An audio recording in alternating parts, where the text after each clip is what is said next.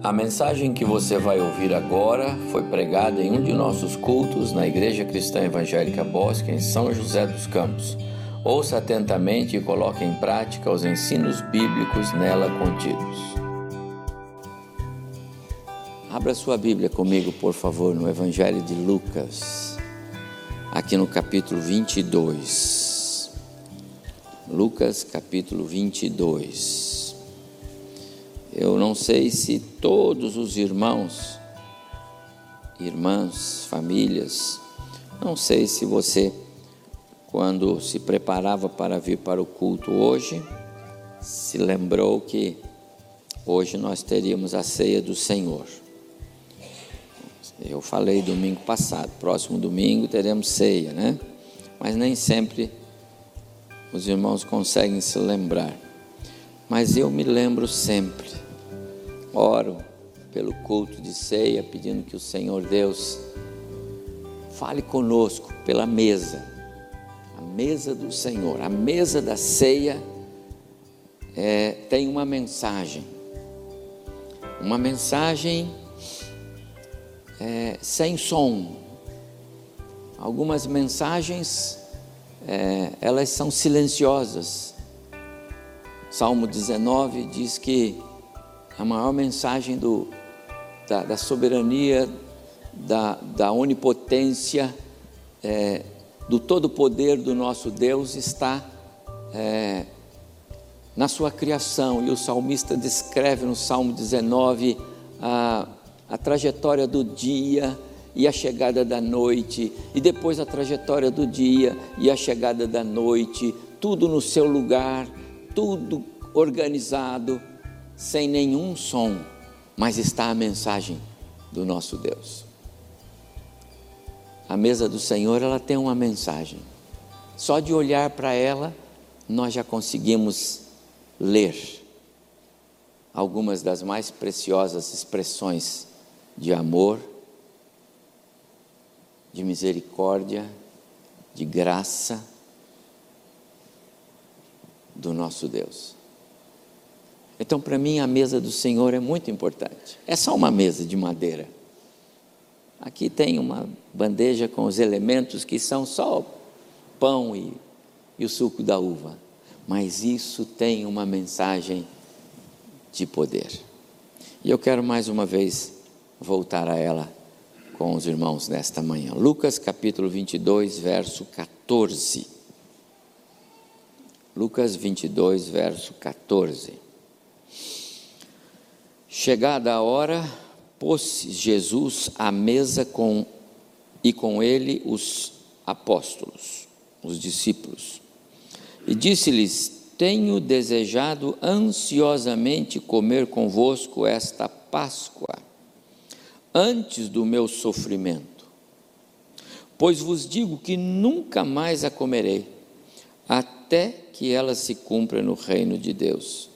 E tomando um cálice, Havendo dado graças, disse: Recebei e reparti entre vós, pois vos digo que de agora em diante não mais beberei do fruto da videira até que venha o reino de Deus. E tomando um pão, tendo dado graças, o partiu e lhes deu, dizendo: Isto é o meu corpo oferecido por vós, fazei isto em memória de mim. Semelhantemente, depois de cear, tomou o cálice, dizendo: Este é o cálice da nova aliança no meu sangue, derramado em favor de vós. Até aí. Que o Senhor abençoe muito o nosso coração na meditação deste texto antes da, da participação na mesa do Senhor. Veja que na na instituição da ceia, aqui registrado, é, Paulo repete isso no capítulo 11 da primeira carta aos Coríntios. É, próprio Jesus, ao, ao instituir a ceia, lá em Mateus capítulo 26, é, a expressão de Jesus é que esta é a mesa da nova aliança, novo acordo, novo pacto. O que Deus fez com Israel no passado, passou. Agora isto é novo. E é por isso que Jesus faz esta observação, e eu quero chamar a atenção dos irmãos hoje nesta minha palavra: fazei isto em memória de mim. Aquele momento que se inicia com a celebração da Páscoa, afinal eram todos judeus, estavam na velha aliança, a nova ainda não estava é, implantada, os evangelhos estão na velha aliança, são todos judeus à espera de alguma coisa, vendo o Messias, mas não tendo ainda o Messias é, morrido na cruz e nem ressuscitado, e nem enviado o Espírito, e nem subido ao céu. Portanto, estamos na velha aliança, no velho acordo de Deus, no velho pacto de Deus com Israel, que não foi cumprido. Por isso Jesus precisou intervir na história, porque a lei ela não produziu outro efeito senão condenar, porque homem nenhum a cumpriu. Então Jesus que a cumpriu, ele foi para a cruz, pagou o preço, cancelou o escrito de dívidas sobre nós, assumiu sobre ele a responsabilidade, o direito de salvar, só ele. E abriu então o novo pacto, o novo acordo. Acordo no qual o próprio Deus disse: não depende de quem quer, mas de eu querer e de eu usar misericórdia. Um novo acordo que ele é incondicional, não depende de quem quer. E não é quem quer. Como diz Jesus, todo aquele que o Pai me deu. E ninguém pode vir a mim se o Pai que me enviou não o trouxer. Esse é um novo acordo, é um novo pacto de Deus. Por isso o próprio Jesus diz que das mãos dele ninguém tira, porque é tudo feito por ele, pelo Pai com a participação do Espírito. Aquele momento em que eles iniciam a celebração da Páscoa, conforme está registrado aqui, que por tantas vezes os judeus a celebraram, cumprindo uma ordem, um mandamento. Jesus agora entra na história com ele e diz assim: agora não, não está mais em pauta aquilo que vocês é, faziam para lembrar dos atos misericordiosos e graciosos de Deus do passado.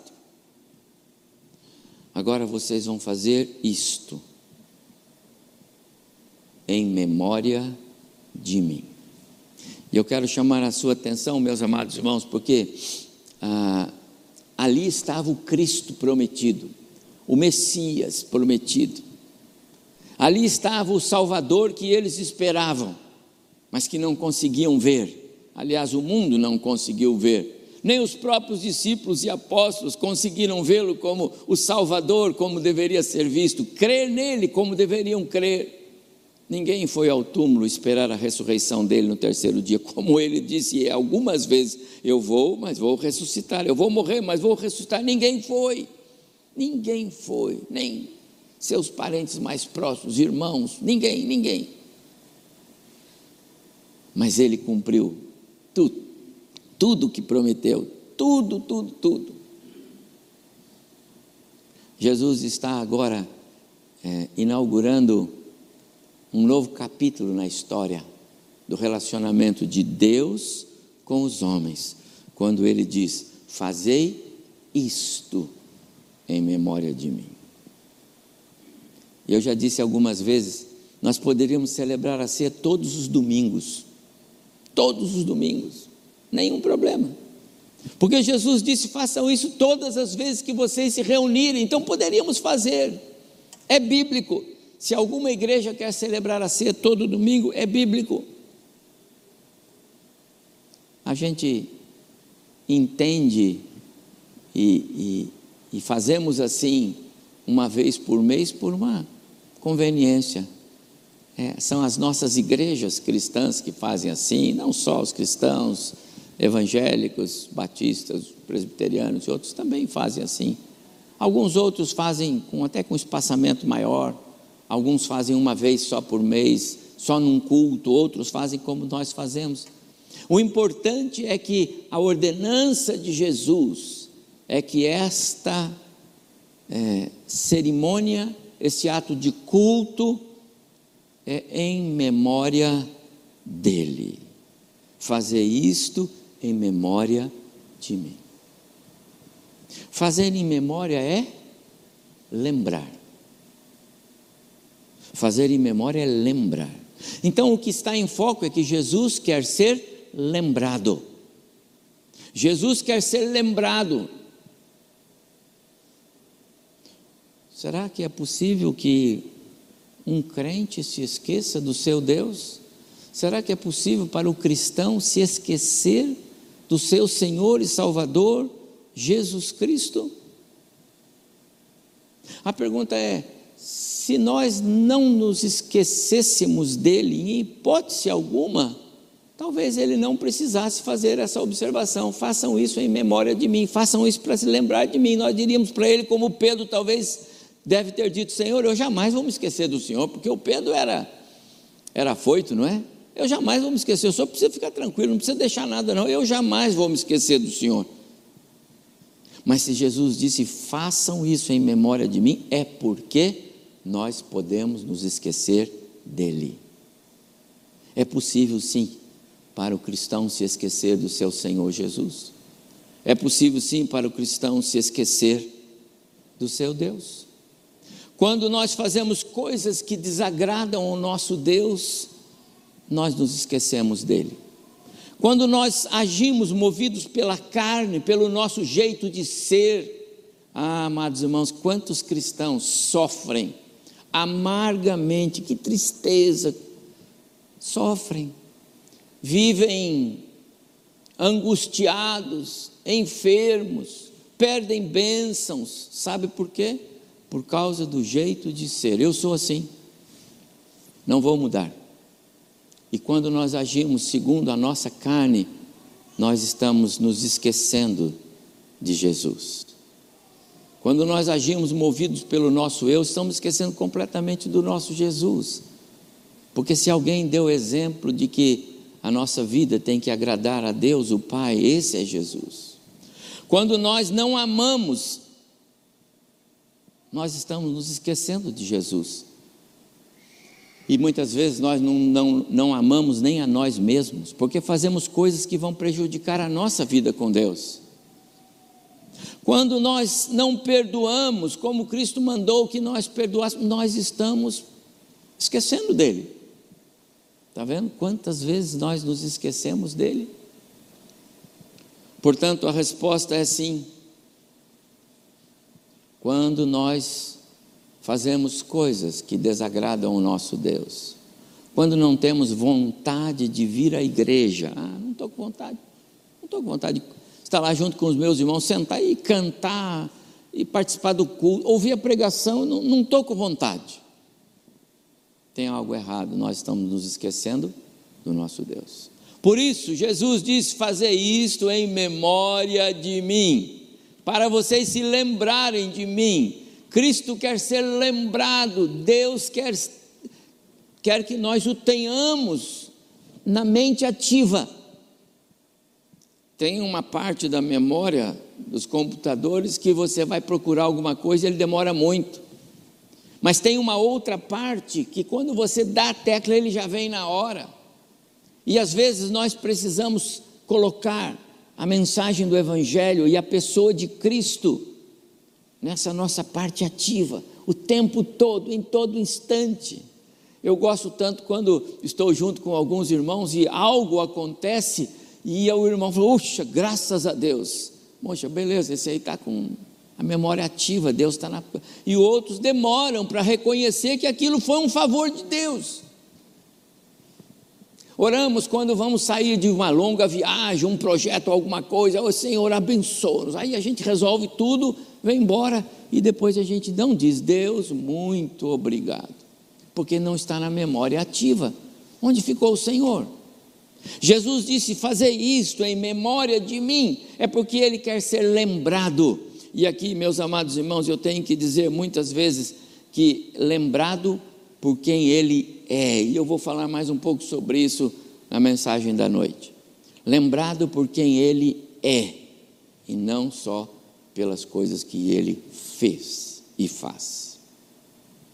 Por isso, meus amados irmãos, celebrar a ceia do Senhor é trazer à memória a pessoa de Cristo. O Deus vivo, Ele é o Deus vivo, o eu sou. Ele é o Senhor Criador do universo. Ele estava lá quando Deus foi, quando a Trindade Santa, Deus Pai, Filho e Espírito Santo, façamos o homem a nossa imagem e semelhança. Ele estava lá. Ele é o autor e o consumador da nossa fé. Ele é a expressão exata do ser de Deus, todos os textos bíblicos que os irmãos conhecem. O bebê que nasceu naquela estrebaria e revolucionou os reis. O menino que estava no templo aos 12 anos e inquietou os doutores da lei. Esse é que é, é, é, é o Jesus que quer ser lembrado. Não que ele não queira ser lembrado pelo fato de que ele acalmou o mar para mar, para a tempestade. Não que ele não queira ser lembrado pelo fato de que ele curou tantas pessoas. Eu disse aqui no domingo passado, a Bíblia registra, os evangelhos registram uma parte muito pequena do que Jesus fez. Mas enquanto esse Jesus andou aqui nessa terra, ele fez muitos milagres. Multidões inteiras chegavam para ele e ele ia cuidando de cada um. Sua vida, seu ministério foi em favor dos homens. Jesus quer ser lembrado como aquele que andou por toda parte fazendo bem. Tem um hino que o Docmus canta que fala assim, não é, pastor? A pergunta é: será que nós temos nos lembrado de Jesus o tempo todo? Queria sugerir para você, meu amado irmão, irmã, jovens, é, um exercício, um exercício de memória. Procurar se lembrar de Jesus todas as vezes. Ao sair de casa, Senhor, nos abençoa, me abençoa hoje no que eu, eu tenho para fazer. E ao chegar, Senhor, obrigado que o Senhor me abençoou. Não precisa mais do que isso nem precisa fechar os olhos, pode ir dirigindo o carro, Senhor, lembrando agora, me abençoa no trabalho hoje. E depois, Senhor, muito obrigado que o Senhor abençoou. Não tem problema, pode ir com o olho aberto, ele não vai fazer questão. Desde que você o traga à memória, em memória dele. A nossa vida deve ser uma vida que re, reflita a pessoa de Cristo em nós. E como vamos refletir Cristo se ele não estiver na nossa memória? Mas é também, celebrar a ceia é também trazer à memória aquilo que Cristo fez. Em memória de mim tem este foco também, um memorial, um mandamento que ele deixou para os seus discípulos e para toda a sua igreja, com esse foco. Paulo, quando escreveu aos Romanos, lá no capítulo 5, versos 7 e 8, ele diz assim: mesmo que fôssemos justos, Paulo está dizendo de nós, realmente não esperaríamos que alguém morresse por nós, embora alguém tivesse coragem de morrer por uma pessoa boa. Verso 8: Deus, no entanto, mostrou seu grande amor por nós, enviando-nos Cristo para morrer por nós, sendo ainda pecadores. Então, esta ceia, esta mesa do Senhor, ela traz à nossa memória o que Cristo fez. O que Cristo fez? Ele morreu por mim e por você, feios, como éramos, porque agora não somos mais. O crente é bonito, ah, isso é. Eu aqui estou vendo todos bonitos, entendeu?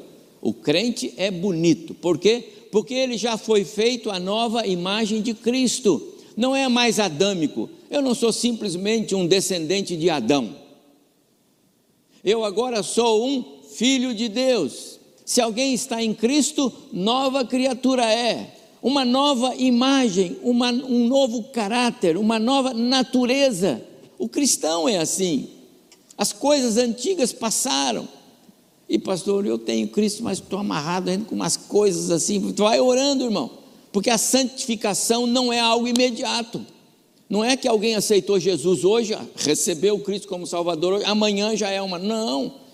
Tem algumas coisas que precisam ser limpadas, igual um, um navio velho que você tira do fundo do mar depois de uns 30 anos, cheio de crosta. Você precisa limpar aquelas coisas. E esse é o papel do Espírito na vida do crente, quando o crente caminha com Deus, quando se lembra de Cristo, quando se lembra do seu Deus, as crostas vão saindo aqueles hábitos antigos vão sendo jogados fora, aquele palavreado mundano vai ficando de lado, e você sequer consegue mais falar aquelas coisas, você diz: Eu não falo mais, não consigo mais, eu sou nova criatura, essa boca é abençoada. Eu tenho que falar coisas que, que glorifiquem o nome de Deus e não que difamem. Por quê? Porque agora eu sou nova criatura em Cristo. O que ele fez por mim? Ele me achou lá no pecado, quando eu era pecador, porque foi assim que foi. Deus nos amou e nos salvou e tem nos lavado dia após dia. E eu estou caminhando para ser igual a Jesus. Romanos 8, 29, Paulo diz assim: que porquanto aos que de antemão conheceu, é a predestinação, também os predestinou para serem conformes, para serem moldados, para serem formados igual à presença de a pessoa de Cristo. Por quê? Porque nos céus todos seremos parecidos com Jesus. Lá na carta aos Coríntios, Paulo diz que ele é o primeiro, depois nós.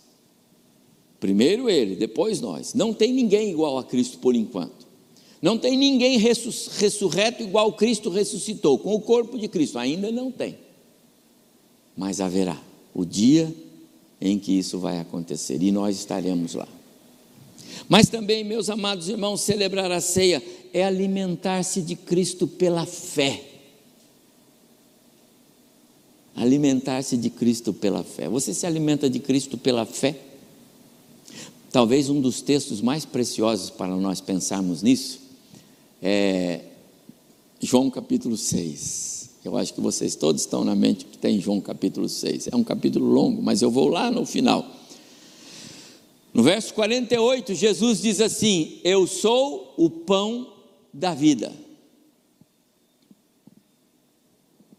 No verso 51 ele diz: Eu sou o pão vivo. O pão da vida é o pão vivo, que desceu do céu. E se alguém dele comer, viverá eternamente. Você se alimenta do pão da vida? Lembro do meu pai que ele gostava de orar assim: é, é, Senhor, obrigado por esse alimento que o Senhor nos dá. À mesa, quando a gente sentava, ele orava: Senhor, obrigado pelo alimento que o Senhor nos dá. Mas, Deus, eu peço também que o Senhor nos alimente com o pão do céu, que é o Senhor Jesus Cristo, agora. Meu pai sempre orava assim. Que bom quando a gente pode trazer à memória aquelas verdades bíblicas. Jesus é o alimento espiritual. Verso 55, 56, lá de João 6: A minha carne é verdadeira comida e o meu sangue é verdadeira bebida.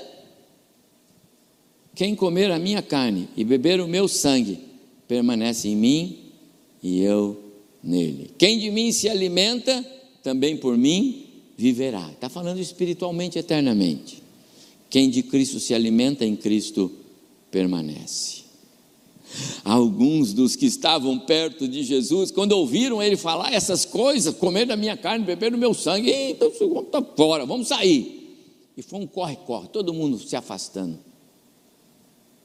E Jesus disse para os discípulos: Vocês também vão sair? Também não entenderam do que eu estou falando? São tão materialistas assim? São tão carnais assim? não conseguem entender que eu estou falando de algo que está dentro de mim, que é maior do que o que está fora, não estão entendendo que eu estou falando do que está dentro de vocês, porque o que vocês são de fato está aí dentro, o que está externo pouco interessa, interessa para agora. Uma aparência bonita interessa para agora, para você conquistar uma, um bom, uma boa é, um bom cônjuge, não é? ou para conquistar um bom trabalho, isso é uma boa aparência. Mas no reino dos céus, meus amados irmãos, o que vale é o que você é por dentro. Jesus disse: não é o que entra na boca do homem que o contamina, é o que sai, porque lá dentro estão as coisas más.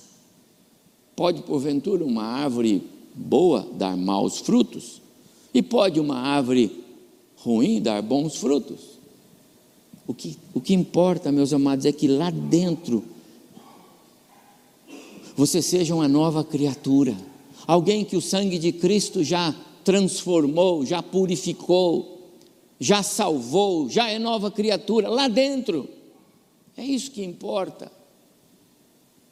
De que importa agora eu mudar hábitos sem mudar o meu coração? Amanhã eu volto. Quem de mim se alimenta, alimentar-se de Cristo é alimentar-se das, das verdades espirituais. Alimentar-se de Cristo é, é alimentar-se dos seus ensinos.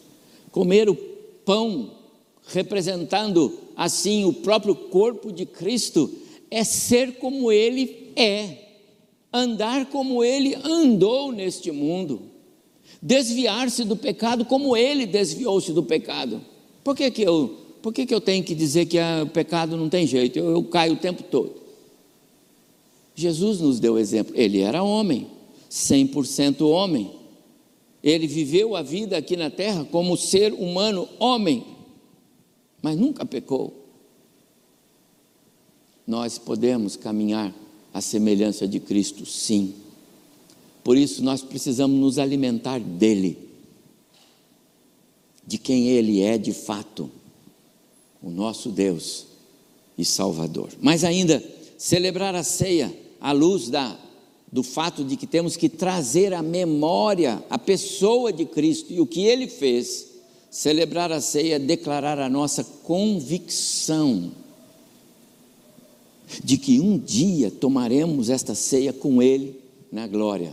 É declarar a nossa convicção no arrebatamento da igreja, dos salvos, não da igreja é, física local, não, mas dos crentes, dos cristãos, daqueles que já foram alvos da graça salvadora de Jesus Cristo. Estejam onde estiverem. Arrebatamento, uma das mais preciosas doutrinas bíblicas. Jesus disse diz aqui nesse texto que nós lemos assim: porque desta hora em diante eu não beberei desse suco da videira até o dia em que vou beber com vocês lá no reino de meu Pai. Ele está dizendo para os discípulos e está dizendo para nós hoje. Se ele está dizendo, ele vai cumprir. Ele é Deus, ele não erra no que fala e não se engana. Se ele disse para os discípulos: Eu não vou beber mais até o dia em que eu vou beber com vocês lá no reino do meu Pai, ele está falando de um dia na glória, no céu, nós estarmos com ele reunidos. Amados irmãos, de que vale a vida cristã se você pensar que quando você terminar os seus dias nesta terra, o seu lugar está ali na Francisco Rafael, é mesmo? Cemitério? Francisco Rafael. Ou aqui na, no Morumbi, aqui, em algum lugar. De que vale a vida cristã? Só porque é gostoso vir aqui? Amados irmãos, a beleza da fé cristã, a beleza e a riqueza do Evangelho das Boas Novas da salvação, são as promessas do nosso Deus de uma vida eterna com Ele. Um dia o Senhor vai voltar para nos buscar e nós vamos viver com Ele. E antes que alguém pergunte, pastor, eu não sei se, se eu entendo muito, porque entender de vida eterna eu não consigo entender nem essa, como é que eu vou entender a outra?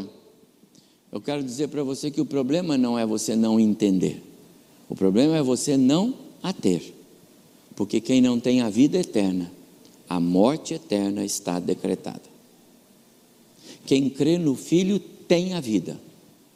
Jesus disse: Ide por todo mundo pregar o evangelho, lá em Marcos capítulo 16, verso 15: Ide por todo mundo pregar o evangelho a toda criatura. Aquele que crer e for batizado será salvo, aquele que não crer já está condenado.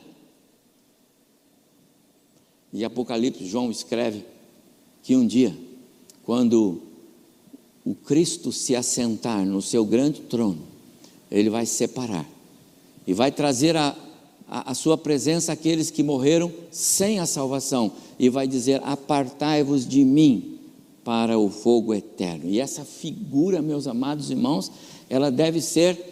É, é, é, deve estar sempre viva na nossa mente, não por temer, porque nós não temos que temer o fogo eterno, porque nós temos nova vida em Cristo e já temos a garantia da salvação, porque isso é um presente de Deus e não depende de nós. Mas nós temos que saber e avisar as pessoas que a morte eterna é real. Alguns grupos pregam que Deus é amor e que não tem inferno, não tem condenação. Mas esse é um dos maiores equívocos teológicos que a Bíblia condena.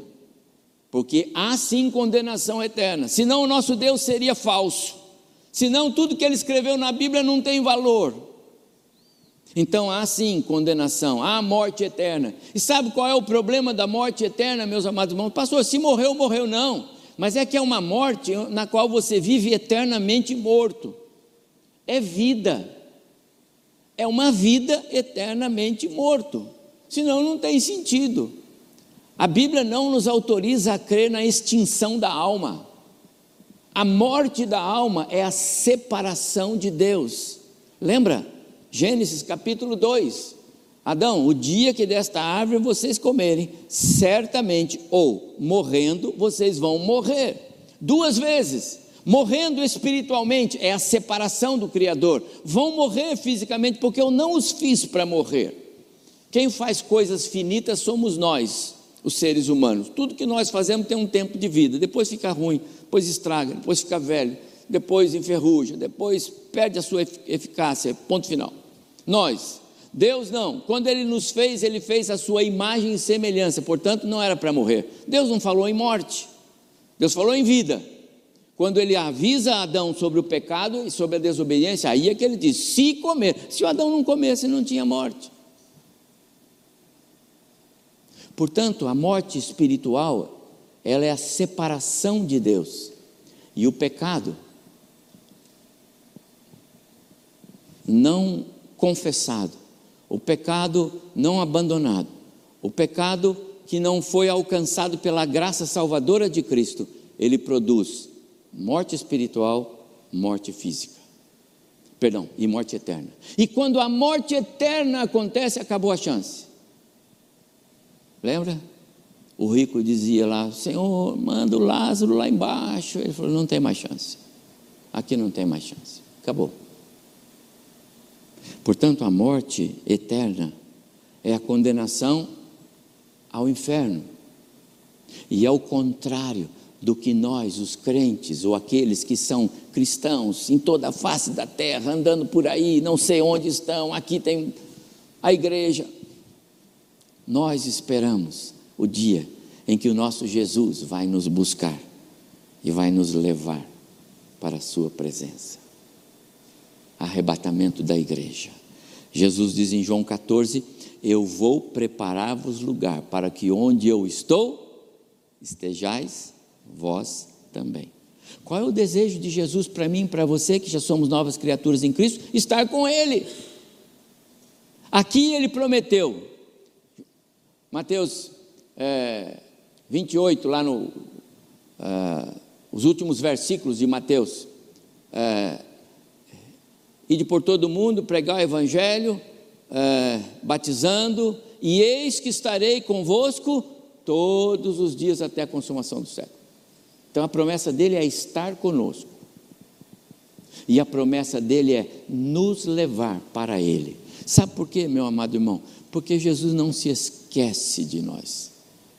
Não há perigo de você ficar fora da mente do esquecimento de Cristo, mas nem por um milésimo de segundo. O salmista diz que o nosso Deus não dorme, não cochila, ele não vacila, ele não tropeça, ele não se esquece de nós. Aliás, Isaías escreve que assim, olha, ainda que uma mãe venha se esquecer dos seus filhos, e como pode acontecer mãe esquecendo dos filhos por aí, não é? Ainda assim, Deus, eu jamais me esquecerei de vocês. Não é verdade? Ainda que uma mãe venha se esquecer. E mãe pode, pode, porque é ser humano, né? Esqueceu. E quantas tragédias nós temos nesse contexto de esquecimento. Mas o nosso Deus, jamais me esquecerei de você. O salmista diz a mesma coisa. Ainda que meu pai e minha mãe me desamparem, o Senhor jamais, Ele me acolhe. E eu vou terminar.